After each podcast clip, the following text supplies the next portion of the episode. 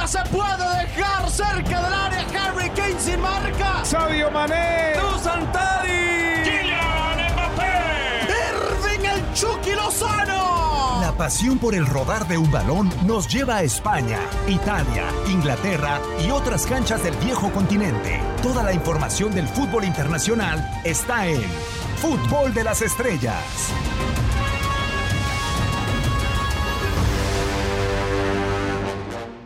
¿Cómo están? Un placer eh, que nos acompañen de nuevo. Una nueva emisión del podcast de Fútbol de las Estrellas, ya con nuestro once titular o nuestro tridente ya bastante bien eh, establecido en marcha. Y vamos a comenzar a saludar a todos y cada uno de los que integran este podcast de Fútbol de las Estrellas. En primera instancia, Dani Nora, con el eh, placer de saludarte. Podemos ser los tres mosqueteros. Mosquetero libanés tenemos el día de hoy. ¿Cómo andas, Dani? Bienvenido. Con mucho gusto de repetir en este equipo que, que se va haciendo habitual, un equipo fantástico porque siempre, siempre, siempre encuentra los métodos para llegar al gol, ¿eh? no como otros que cuando tienen la chapa de favorito se ahogan. Ah, bueno, ya empezamos con mensajes, Hugo. ¿Cómo andas? Un placer saludarte. Muy bien, qué gusto igual saludarte, igual por supuesto a Dan y a toda la gente que nos acompaña. Pues la realidad es que a mí me han dicho, yo lo he escuchado en reiteradas ocasiones a lo largo de la historia del fútbol mundial, equipo que gana repite y si ahora estamos repitiendo, pues seguramente será un mensaje. Así es que, pues muy contento de estar con ustedes y muy contento evidentemente de hablar de esto que tanto nos apasiona, el fútbol internacional. Afortunadamente no han sido semanas para nosotros como las que han sido para el Atlético de Madrid, ¿no? Con el tema del Levante, con el tema del Chelsea. Vamos a ver, eh, según nos está escuchando, cómo le va próximamente al equipo de Diego Pablo Simeone. Pero tenemos que hablar del equipo también de la ciudad, pero el otro, el que cuando tiene que ser favorito, a pesar de las circunstancias, eh, lo asume como tal. Y se da a conocer una serie, pero a mí la verdad lo que me centra más es que el personaje central de esa serie, detrás de todo lo que genera el Real Madrid, eh, será Dani, podremos considerar al señor Florentino Pérez, que afortunadamente ya ha dado negativo a COVID-19, hay que agradecerlo a, a la actualidad. Quedó flaquito, perdió, perdió algunos kilos el, el, el, jefe. Que no se le haya perdido a la chequera es lo importante, ¿no? Eso creo que es básico. Sí, eh, por supuesto. ¿Será Dani el presidente que hayas visto con mayor influencia en el éxito deportivo de un equipo, Florentino Pérez? Yo te diría que, que, que no solo presidente, ¿no? O sea, es el, el, personaje no jugador o entrenador que más ha influido en el, en el fútbol mundial o al menos en, en la era moderna, o como la conozco yo o desde que tengo uso de razón. Porque tiene una capacidad para, para eh, gestionar, incluso para acercarse de una manera muy, muy cálida a los jugadores cuando parece por fuera todo que es una tormenta. Recuerden el caso Cristiano, eh, ahora cómo va manejando el caso Sergio Ramos prácticamente con pinzas eh, para no tratar de herir susceptibilidades. Y es un hombre que, eh, sin ser netamente un hombre de fútbol, porque también está muy ocupado con otros tantos asuntos y otras tantas industrias en, en las que genera dinero y es protagonista, eh, termina siendo importantísimo para el desarrollo del fútbol. Incluso eh, cuando se habla de reformas, cuando se habla de reformas evolutivas, que son las buenas además, siempre está Florentino de alguna manera metido en el medio. Es un tipo que se entiende muy bien con el fútbol árabe, que ha venido emergiendo a punta de dinero en el último tiempo. Es un tipo que, por ejemplo, encabeza propuestas para modificar la UEFA o para crear eh, la Champions League o para crear la Superliga. Es decir, siempre que vamos a hablar de algo evolutivo, de algo que genere dinero, fútbol y espectáculo, está involucrado Florentino Pérez y por eso creo que es un personaje irrepetible en la historia del fútbol. Manipula el mercado de una manera sensacional, ¿no? Un presidente que tuvo la facilidad no en una ni en dos, sino en tres oportunidades de tener al fichaje más caro de la historia en su equipo. El primero es romper la barrera de los 100 millones y después, cuando parecía que todo se salía de control con esa contratación de Neymar, entonces dice Florentino, no contratemos, bajemos el mercado y vuelvo a contratar de 100 millones, a pesar de que lo de Nazar no le sale, pero controla el mercado. Es un termómetro también para el fútbol internacional Florentino Pérez. Sí, por supuesto, es un visionario en todos sentidos, no solamente hablamos de la cuestión deportiva, sino evidentemente en los negocios, donde primero empezó a destacar para posteriormente ya asumir las riendas del Real Madrid con toda la relevancia que esto tiene. Por supuesto que tiene que ser considerado en la historia de este deporte de los dirigentes que más influencia han tenido hacia un equipo. Sin embargo, a la par de Florentino yo pongo algunos otros. ¿eh? Yo no lo pondría escalones encima de lo que hizo Silvio Berlusconi, que también marcó una etapa extraordinaria con títulos. Ah, Hugo, pero ese era primer ministro, o sea, ¿cómo se le puede comparar? Eso te iba a decir, eso te iba a decir, con todos los cuestionamientos que se le podían hacer acerca de dónde provenían esos recursos, pero de igual forma al Milan lo puso ahí. Y la Porta al Barcelona lo puso ahí. Y el Barcelona, antes de la Porta, había conseguido solamente una Liga de Campeones. Entonces, yo no pondría, insisto, a Hugo. Florentino más allá de algunos otros grandes directivos que, por supuesto, han Yo- marcado yo- época. ¿Sí, Dani? Sí. Sí, no, no, no, coincido contigo, pero me gustaría marcar una, una salvedad cuando se lo compara con esos grandes personajes que mencionas.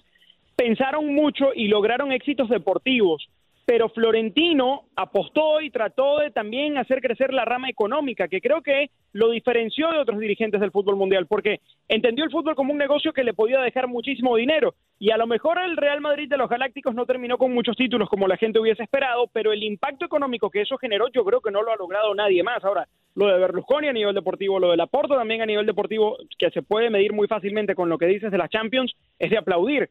Pero en cuanto a lo económico, este tipo es como ningún otro.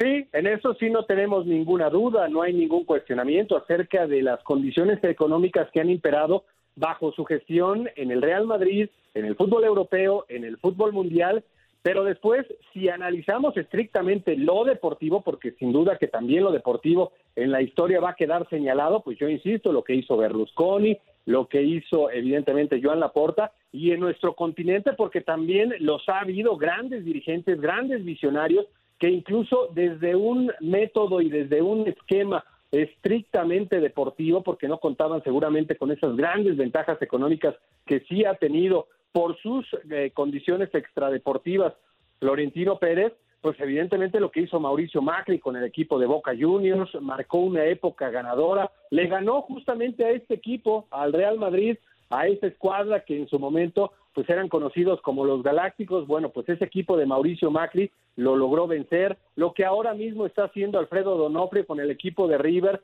también está marcando una época extraordinaria, entonces sí desde luego que tenemos que señalar esa condición económica que ha prevalecido en la etapa de Florentino Pérez como el como, como eh, directivo del conjunto de Real Madrid, pero yo no me quisiera nada más quedar con las cuestiones económicas, yo quisiera también hablar de las deportivas y en las deportivas los mencionados a mi juicio están a la par o incluso encima, hablando estrictamente de proyectos deportivos de Florentino Pérez. A la. eh, o sea, por encima para ti, Hugo, Sil- Silvio Berlusconi y también Joan Laporta de lo de Florentino. Podría ser, ¿eh? Podría ser. Después nos podríamos meter cuántos títulos ganó uno, cuántos títulos ganó el otro, pero la realidad es que, por ejemplo, recordemos que era el Barcelona. Claro. ¿Qué club era el Barcelona antes de la llegada de Joan Laporta. y Pero- antes de ese proyecto en donde evidentemente tu- tuvo la fortuna de contar con una de esas generaciones que será histórica, que no se repite o si se repite van a tener que pasar 30, 40, 50 años, tal vez 100 para que se repita una generación de estas características.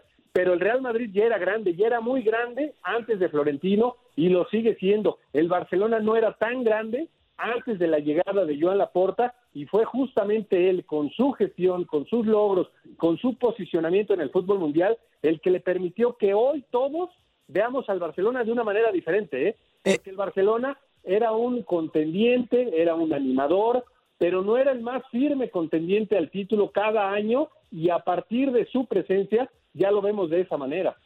Sí puede ser, aunque también yo difiero un poco. Dani, a ver, hay que entender, o sea, el Real Madrid eh, vuelve a alcanzar la cumbre. Después de con Lorenzo Sanz hacerlo bien deportivamente, económicamente lo hace con Florentino Pérez, con esta gran generación, Ronaldo, Zidane, Figo, sacarle el corazón al rival, como lo dijo eh, Florentino Pérez. Eh, eso, una generación así no se alcanzaba desde los años 50, o sea, cuando estuvo Puskas, cuando estuvo Di Stefano, cuando estuvo también en su momento Paco Gento, eh, y cuando también hubo otro gran presidente como don Santiago Bernabéu, pero acá fue a golpe de talonario con un modelo que le ha funcionado al Real Madrid en los últimos años que se llama gastar tal cual. Sí, pero no sé si sea sostenible eso en el tiempo y no sé si sea el modelo que quiere seguir repitiendo el Real Madrid, porque si uno piensa en esta temporada y en cuáles han sido los últimos fichajes, no son grandes estrellas, ¿no? Al margen de Eden Hazard, ¿quiénes llegaron al Real Madrid? Llegó Vinicius como una promesa, llegó Rodrigo como una promesa, llegó Militao como un central regular en Europa y como para resolver algún problema. Eh, quizás la última gran estrella claro, otro, otro que tampoco era una gran estrella, como en su momento eh, era Ronaldo cuando llegó, o era Figo cuando llegó, o era Zidane cuando llegó. Eh, yo por ahí quizás sacando a casa recuerdo Courtois como una gran estrella que ha llegado al Real Madrid en el último tiempo. Y yo no sé si con todas este, estas dificultades económicas que está atravesando el deporte entero, eh, sea sostenible ese mismo modelo para el Real Madrid en los años que están por venir. Y si hay alguien que puede manejar eso, y si hay alguien que puede atravesar esta crisis financiera, es Florentino Pérez, porque ya en el pasado demostró que los recursos alcanzaban y que era buen administrador para poder juntar a tipos que solo nos atrevimos a juntar jugando al FIFA en la casa. Eh, porque, porque yo creo que repetir un camerino así en el fútbol de hoy es una tarea imposible. Si uno se pone a pensar quiénes serían los galácticos de hoy, y, trata de ubicarlos a todos en un mismo equipo. A ver si me ayudan. Mbappé y Haaland son los dos que tienen que estar sí o sí en ese, en ese equipo de Galácticos, ¿no? Sí, de acuerdo. Y luego vamos a, nombrar a dos o tres figuras más, porque ¿cuántos eran los Galácticos? ¿Cuatro o cinco? Es imposible pensar en un equipo que los tenga todos hoy. Y eso fue algo que logró él. Y, y, y creo que también lo ayudó la época en la que, en la que trató de hacerlo, ¿no? Una época en la que recién nos veníamos abriendo a, la comunicación masiva en tiendas de redes sociales y, eso fue también mucho, mucho eh, factor motivador, por ejemplo, para un David Beckham que lo entendió como su oportunidad de ahora sí convertirse en un ícono del fútbol mundial. Eh, y, yo creo que hoy hay diferentes opciones, yo creo que hoy hay diferentes dificultades más allá de las económicas que son bastante claras.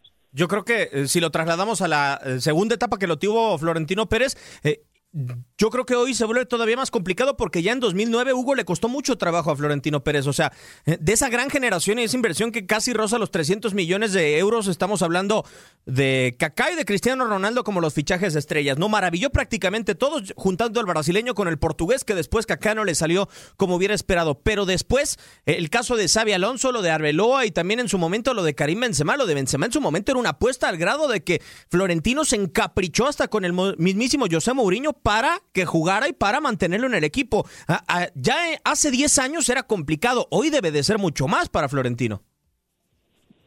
Pero sin duda, porque además sabemos claramente, y sucede en el fútbol español, en Italia, en México, en cualquier otra liga, que a este tipo de equipos grandes, poderosos, millonarios, los jugadores siempre se les genera un costo diferente.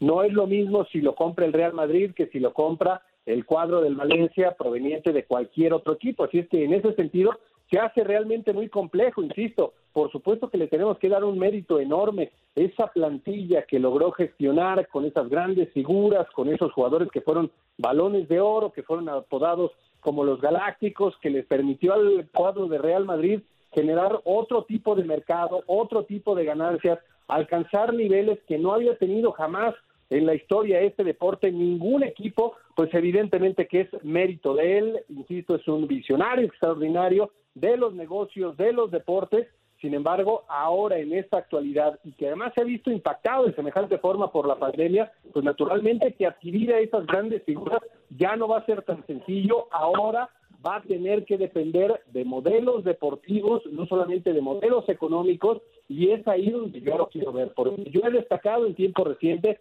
lo que hace Leipzig, lo que ha hecho durante el último año y medio el conjunto del Mönchengladbach, esos a mí son los proyectos que más me gustan, proyectos deportivos que después terminan siendo económicos, exitosos por la gran cantidad de jugadores que terminan siendo vendidos a otras instituciones. Esos son los proyectos que a mí más me gusta destacar y ahora, evidentemente, por este impacto económico y además la reconstrucción, la remodelación de su escenario, Florentino se va a ver obligado a traer a esos jugadores a bajo costo y que terminen siendo figuras, algo que normalmente no sucede con el Real Madrid. Ha pasado eventualmente porque a Barán lo trajeron en un bajo, en un costo muy bajo, realmente no era figura, muy pocos lo conocían al zaguero central francés y fue ahí en el Real Madrid donde potenció todas sus capacidades, pero realmente la gran mayoría los trae como las figuras, ahora no va a poder suceder así, entonces viene a prueba toda esa capacidad de encontrar a esas figuras que no sean costosas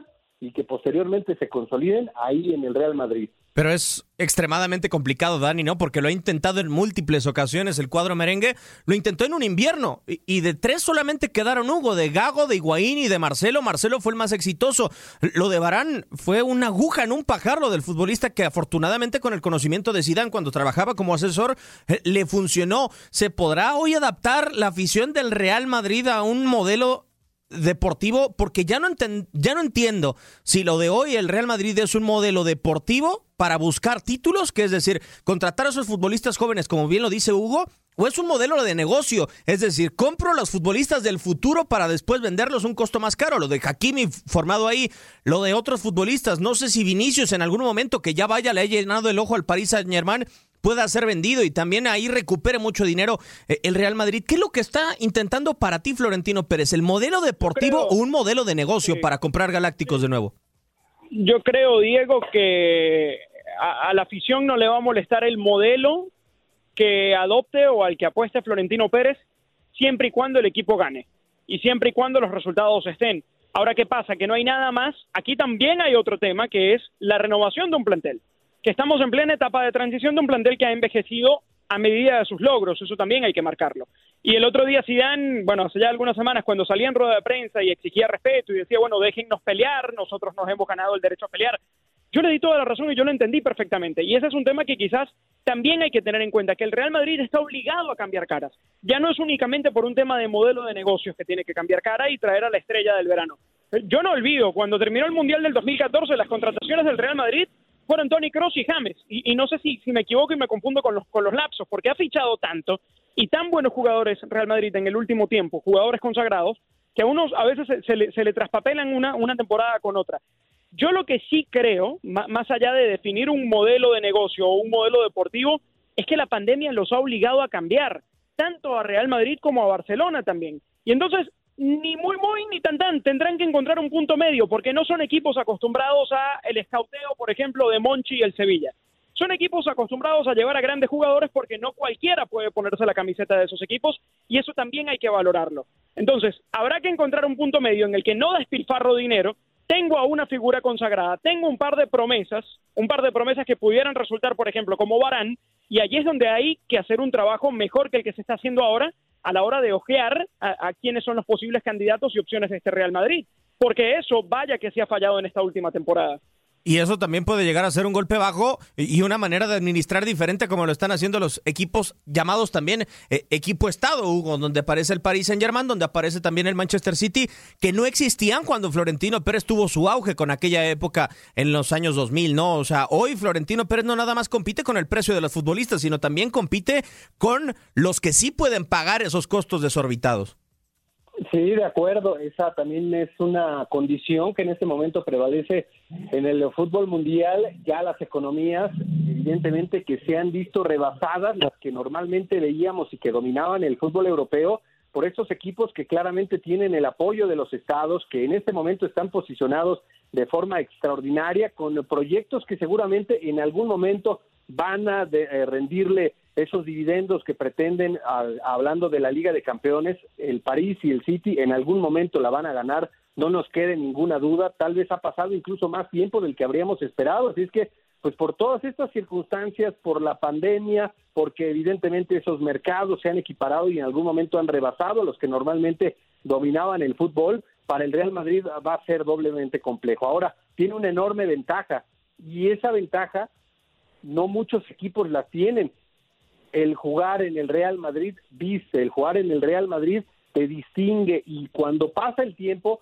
muchos de los jugadores que hayan dicho yo tuve la oportunidad de defender los colores del Real Madrid, pues eso evidentemente en un currículum es diferente a jugar en cualquier otro equipo, aún incluso si no te tocara ganar tantos títulos, pero esa con esa ventaja va a seguir jugando el Real Madrid y la va a seguir teniendo a favor Florentino, el hecho de que muchos jugadores ven al Real Madrid como la posibilidad de trascender incluso en las posibilidades de ganar un balón de oro, porque a mí no me queda ninguna duda, y ya lo conversábamos en alguna otra edición, que desde luego que un logro en el Real Madrid se magnifica, y aún si es el mismo, que lo consiguieras en cualquier otro equipo. Claro que se ve de manera diferente las posibilidades individuales de trascender, si es el Real Madrid o si es alguna otra escuadra y eso pues evidentemente que también lo consideran las grandes figuras, así que pues a eso le va a seguir apostando en el futuro inmediato el conjunto de Real Madrid. Que vaya que sería buen filtro eh, que un futbolista decida declinar una cantidad salarial eh, mucho mayor a la que te puede ofrecer el Real Madrid, Dani, como para pensar que tiene hambre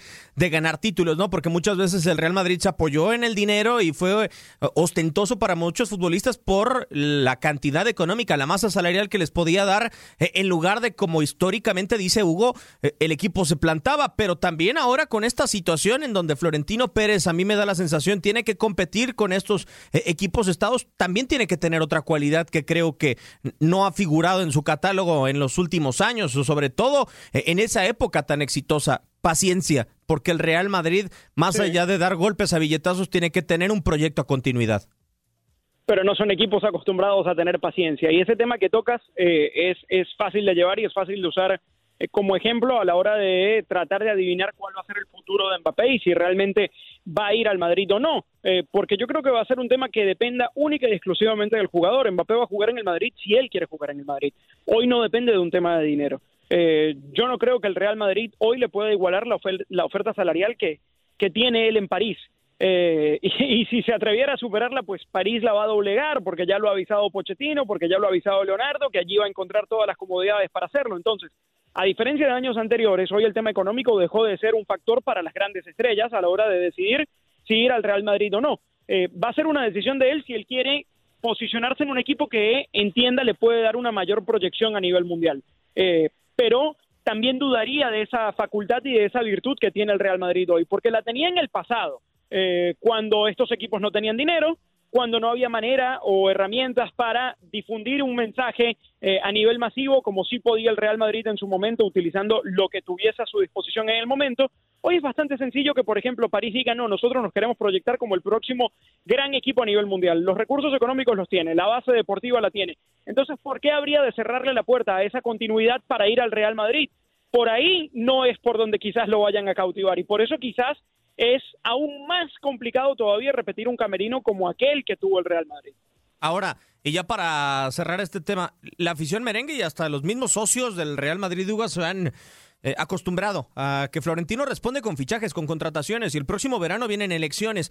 ¿Cómo Florentino se puede defender si no llega Holland o si no llega Mbappé al Real Madrid eh, en unas elecciones? Y sobre todo con el futuro que hoy parece se proyecta en el Real Madrid con un plantel corto, con muchas lesiones, con un plantel que envejece y que se tiene que renovar. Sí, por supuesto, se ha acostumbrado la afición del Real Madrid, para bien o para mal, como sea, a esos grandes fichajes, a esas grandes figuras, y evidentemente que hay dos nombres en este momento en el fútbol europeo, pues que todo mundo señala que deberían de llegar al Real Madrid. Ahora, como bien señala Dani, vamos a ver si ellos quieren ir al Real Madrid, vamos a ver si ellos entienden, sobre todo el caso de Mbappé, que en este momento el Madrid te da más herramientas colectivas para ganar la Liga de Campeones. Yo sinceramente pensaría que no. Hoy el Madrid no te da más posibilidades de ganar la Champions de lo que tiene el cuadro del Paris Saint Germain, que cada vez se acerca más, que ya la edición anterior llegó a la final y que mantiene la base de esos jugadores, que lo tiene Mbappé, que lo tiene Neymar y que tiene las posibilidades económicas como para en algún momento incluso sumarle figuras. Así es que, pues evidentemente, en función de esto, el futuro para el Real Madrid va a ser incierto, porque yo insisto, más allá de que en algún momento vamos a hacer la suposición de que el Madrid lograra equiparar e incluso superar esa condición económica en cuanto al salario. Después, ¿quién tiene al lado Mbappé o quién tendría al lado Erling Haaland como para llegar a esa posibilidad de trascender en Europa? no es superior a la del Paris Saint Germain, así es que yo en este momento estoy convencido que Mbappé va a continuar en el conjunto parisino, porque insisto, hoy deportivamente, más allá de la muy buena estructura que tiene el Bayern Múnich, el París está encaminado en un futuro, estoy convencido, no muy lejano, a finalmente trascender en Europa. Va a ser eh, interesante cómo camina a trascender y va a ser interesante también como Florentino Pérez, que ha construido grandes imperios futbolísticos y económicos, incluyendo un nuevo estadio, eh, puede competir con uno de los equipos más trascendentales en el viejo continente. Por lo pronto, llega el momento más triste de este episodio del podcast de Fútbol de las Estrellas. Dani, agradeciéndote como siempre, un placer. Dígame por favor en dónde lo encuentran en el mundo de las redes sociales y muchísimas gracias, Dani, por todo. Canto Goles en Twitter y en Instagram. Las gracias a ti y a Hugo. Siempre es un placer poder estar hablando de ustedes. Y no sé cuántas veces más vayamos a hablar del, futuro de Mbappé y, de Haaland. ¿eh? Me encanta el tema y, y la verdad genera una incertidumbre tremenda a ver qué va a ocurrir con esas dos grandes, no sé si promesas, porque la verdad ya han empezado a pagar. En algún momento Zidane le llamó el futbolista del presente y del futuro. Hugo, con el placer eh, siempre de compartir micrófono contigo. ¿Dónde te pueden encontrar también? Y muchísimas gracias. Salcedo-Hugo, ahí estamos a la orden y al contrario, muchas gracias a ti, muchas gracias a Dani. Ha sido como siempre un enorme placer conversar de los temas más importantes del viejo continente y bueno, pues vienen evidentemente semanas que serán determinantes competiciones locales y evidentemente el mejor de los torneos que es la Liga de Campeones, la Europa Liga, así es que por delante vienen semanas que van a ser espectaculares. Totalmente de acuerdo y estaremos hablando de todas y cada una de ellas en este podcast de Fútbol de las Estrellas. Arroba la mano del Diego en eh, Twitter para que esté con nosotros. Esto ha sido una nueva edición del podcast de Fútbol de las Estrellas.